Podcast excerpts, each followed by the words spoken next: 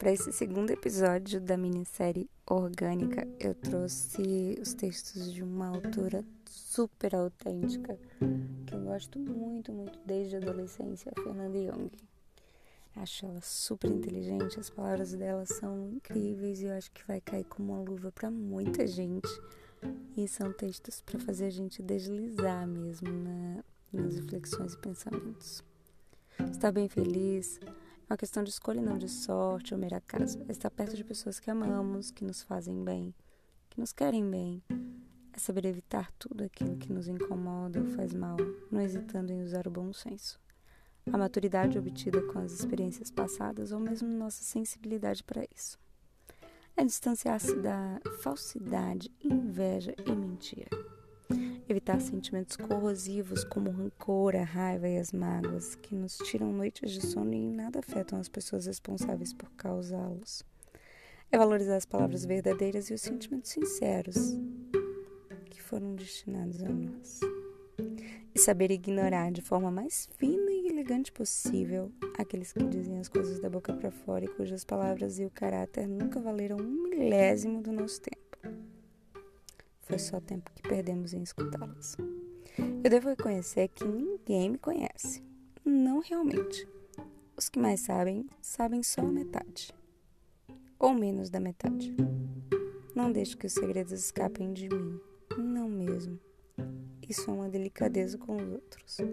Eu diria, pois não quero assim assustar as pessoas com meu passado, em especial aqueles que continuaram gostando de mim após o pouco que souberam mesmo porque aquela aquela pessoa que fez aquilo não tá mais aqui. Eu sou literalmente outra.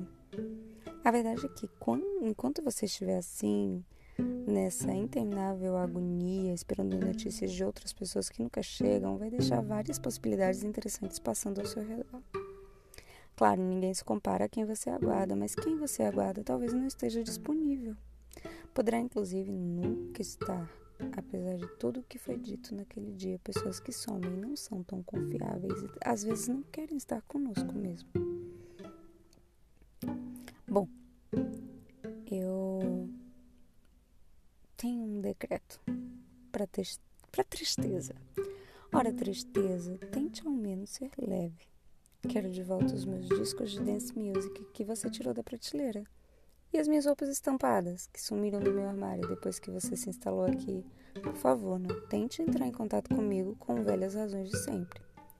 Não é a fria lógica dos seus argumentos que irá guiar o meu coração daqui para frente. Eu quero ver a vida por outros olhos que não os seus. Quero beber por outros motivos que não afogar-se dentro de mim. Eu cansei da sua falta de senso de amor, do seu excesso de zelo. Vá curar e resolver as suas carências em outro endereço. Eu odeio sonhar por causa disso. Nós vemos como estamos internamente. Não dá para disfarçar diante de um sonho. Através das nuances do delírio sem nexo, revelamos uma radiografia das nossas partes internas.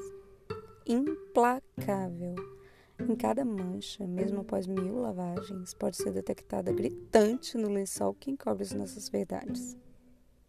Tantas pessoas novas indo e vindo, tenho só um mundo pela frente.